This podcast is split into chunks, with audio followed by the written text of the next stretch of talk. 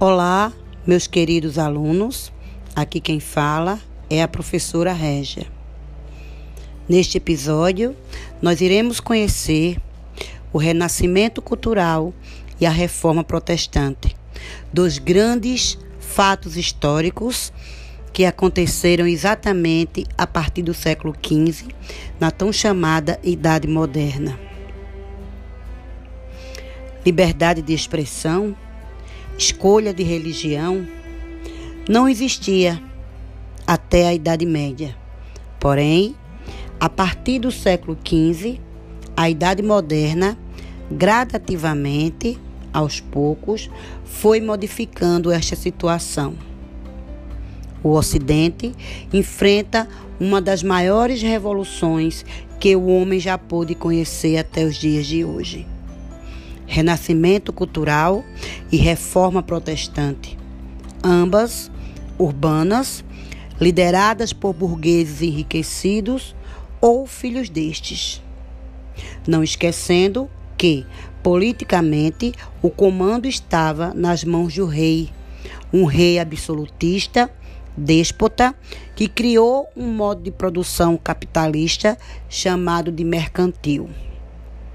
Pois bem, o humanismo, o antropocentrismo, o individualismo, o experimentalismo, o retorno dos conceitos greco-romanos são manifestações características deste movimento. Renascimento cultural transforma o ser humano e mostra a ele uma nova forma de ver, ouvir, pensar e sentir. Saber, por exemplo, que ele é um ser dotado de humanidade, agente principal da história, semelhança divina, e que ele deve ser visto como um ser único e individual, e que ele tem a liberdade de pensar, de agir, de sentir. Esses fatos são características do Renascimento que, financiado pelos burgueses mecenas italianos, faz com que surja exatamente no continente europeu, precisamente na Itália. Por isso que aqui deixo este poema de William Shakespeare, um grande renascentista, tal qual Leonardo da Vinci, Michelangelo, os tartarugas ninja, que foram feitas em homenagem às tais renascentistas.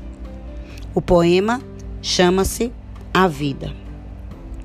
Eu aprendi que ignorar os fatos não os altera. Eu aprendi que quando você planeja se nivelar com alguém, apenas está permitindo que essa pessoa continue a magoar você. Eu aprendi que o amor e não o tempo é que cura todas as feridas. Eu aprendi que ninguém é perfeito até que você se apaixone por essa pessoa. Eu aprendi que a vida é dura, mas eu sou mais ainda. Este poema, escrito no século XV, fala quase que exatamente o que estamos passando atualmente.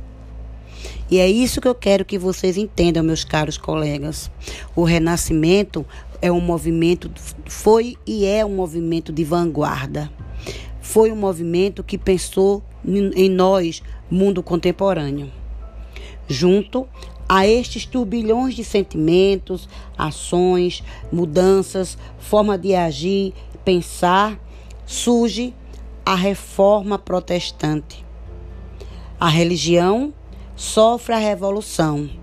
Lembre-se que falar de religião é sempre profundo, mas implica em tocar no credo de cada ser e principalmente na religião católica do século XV.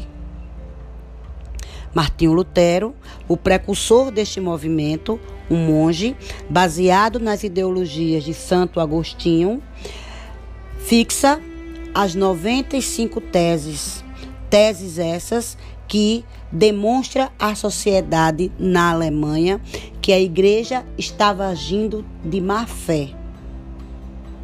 E ele diz assim: tão raro como quem é penitente de verdade é quem adquire autenticamente as indulgências, ou seja, é raríssimo. Serão condenados em eternidade, juntamente com seus mestres, aqueles que se julgam seguros de sua salvação através da carta de indulgência. Deve-se ter muita cautela com aqueles que dizem serem as indulgências do Papa, aquela inestimável dádiva de Deus, através da qual a pessoa é reconciliada com Deus. Pois aquelas graças das indulgências se referem somente às penas de satisfação sacramental, determinadas por seres humanos. Martinho Lutero mostrou à sociedade alemã e posteriormente ao mundo que o que a igreja praticava não era bíblico, não era divino. Foi, foram esses fatos que levaram a Igreja Católica a criar ações de contra-reforma. E essas ações de contra-reforma trazem para o mundo uma nova visão de como crer, de quando crer e a quem crer. A religião tornou-se um detalhe. A essência seria a fé. E foi nessa essência de fé que outras religiões surgiram. Luterana, calvinista, anglicana, anabatista, adventista e outras religiões, cada uma com seus dogmas, com suas leis, mas com uma só essência, a fé. E é nesta fé que nós hoje aceitamos a Igreja Católica como uma religião tradicional, porém uma religião que olha para os seus e principalmente para aqueles que precisam desta igreja.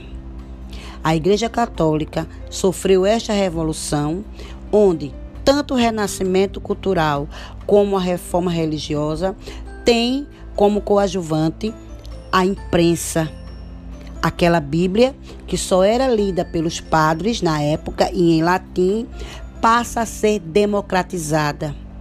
E é por isso que hoje nós temos a Bíblia até em redes sociais.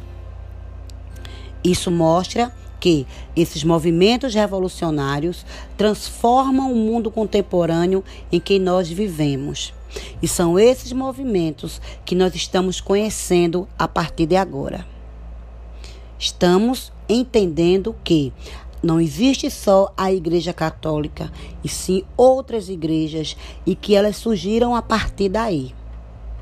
Passamos a conhecer, por exemplo, que a arte faz parte do mundo e que esta arte e o conhecimento têm contextos históricos, culturais, políticos e sociais.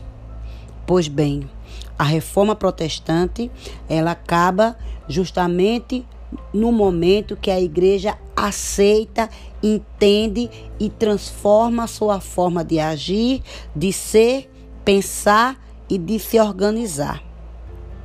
Não podemos esquecer que o movimento jesuíta parte a partir dessa reforma religiosa.